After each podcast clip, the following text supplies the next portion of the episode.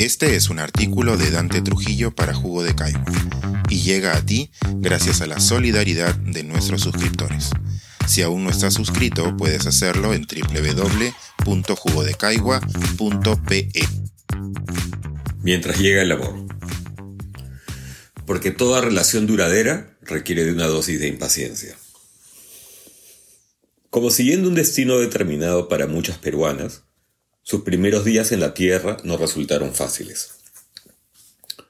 No se sabe con certeza cuándo nació, no fue deseada por nadie, sufrió abusos y maltratos y finalmente, siendo aún muy joven, terminó abandonada en un descampado de San Martín de Porras. Estaba embarazada.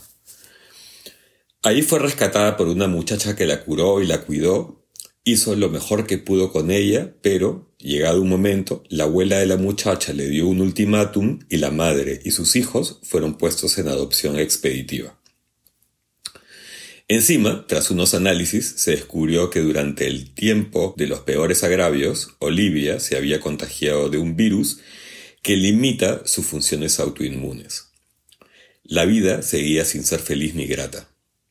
Entonces, una cadena de solidaridad y cariño terminaron reuniéndonos hace casi un año y medio. Lo nuestro empezó mal. Un día fui a ver a mis hijos y M me recibió con Olivia en brazos y sin darme tiempo de preguntar quién era y qué hacía ahí, la puso en los míos. Fue desamor a primera vista, desde el primer contacto. Siempre me han gustado los animales, incluso más que ciertas personas.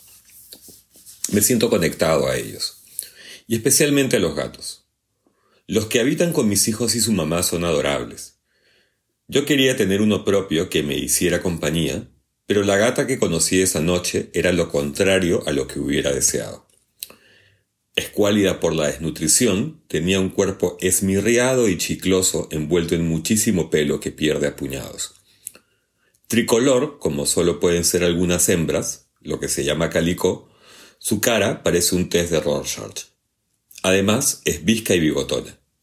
Tiene las patas cortas, que es otro indicio de que hubo un persa entre sus ancestros. Lo peor de todo, sin embargo, es una actitud recelosa producto de su pasado traumático, lo que a su vez genera antipatía en otros gatos. En las casas de acogida donde estuvo antes de la mía vivían otros animales que le hacían bullying. Además, el hecho de tener VIF, el SIDA de los felinos, le impide el contacto con sus congéneres. Basta un arañazo defensivo para desgraciar a su agresor. Así pues, Olivia está obligada a convivir con humanos, como yo. Por todo lo expuesto, no quise saber nada de ella, pero entonces M comenzó una campaña de chantaje sentimental que incluía la perspectiva del sacrificio. Es una chica tenaz y yo débil a sus cantos de sirenita, por lo que terminamos yendo a recogerlo una tarde de casa de Susan, una santa patrona de los animales maltratados que, sin embargo, tampoco podía tenerla más tiempo consigo.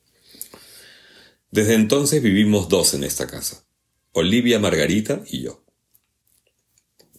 No ha sido una relación idílica. No hablamos mucho, casi no nos tocamos. Eso sí, me encargo de que siempre tenga comida y agua frescas y le limpio el arenero varias veces por semana. Ha subido un poco de peso. No está acostumbrada al afecto, por lo que araña o muerde si se le acaricia más de unos segundos. No hace ninguna gracia. Practica, más bien, un ronroneo ferrocarrilero que conforta.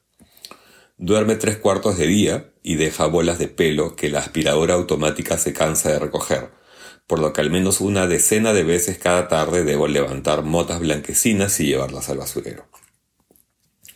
En ocasiones nos quedamos mirándonos por ratos largos y parece que me quiere decir algo. Pasa la noche cerca de mí.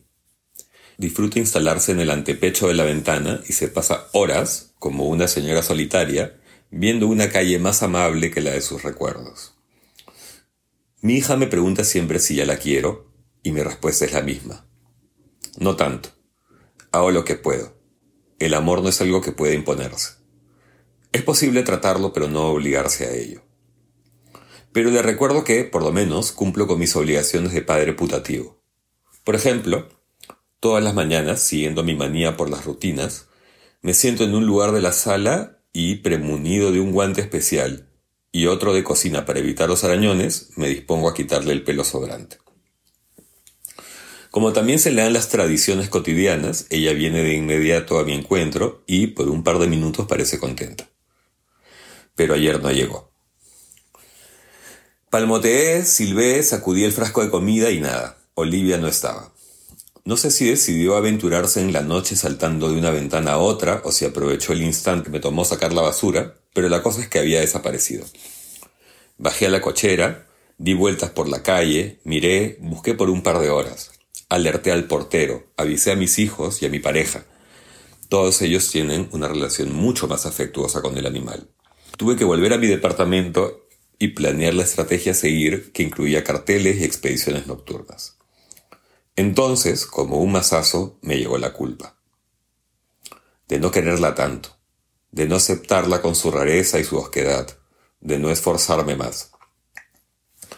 Pensé que, como los hijos y algunos viejos amigos, uno realmente no escoge, sino que la vida te los pone y tu deber es aceptarlos y darles amor, sin esperar nada a cambio, más allá de su propia existencia.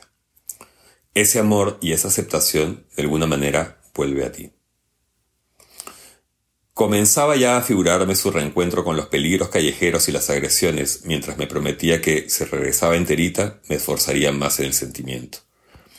Entonces Elviro, el portero, me tocó el timbre para decirme que había aparecido en la cochera.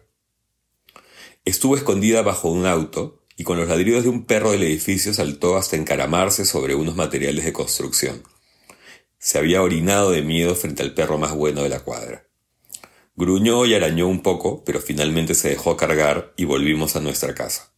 Estaba sucia y tembleque, pero completa.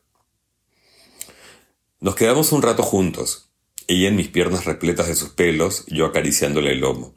Me parece que estuvo tranquila, un poco más de lo normal, antes de empezar con las mordidas y los zarpazos. Pinche gata rara. No me queda más que honrar mis promesas. Pensar, escribir, editar, grabar, coordinar, publicar y promover este y todos nuestros artículos en este podcast cuesta, y nosotros los entregamos sin cobrar. Contribuye en www.jugodecaigua.pe barra suscríbete y de paso espía como suscriptor nuestras reuniones editoriales.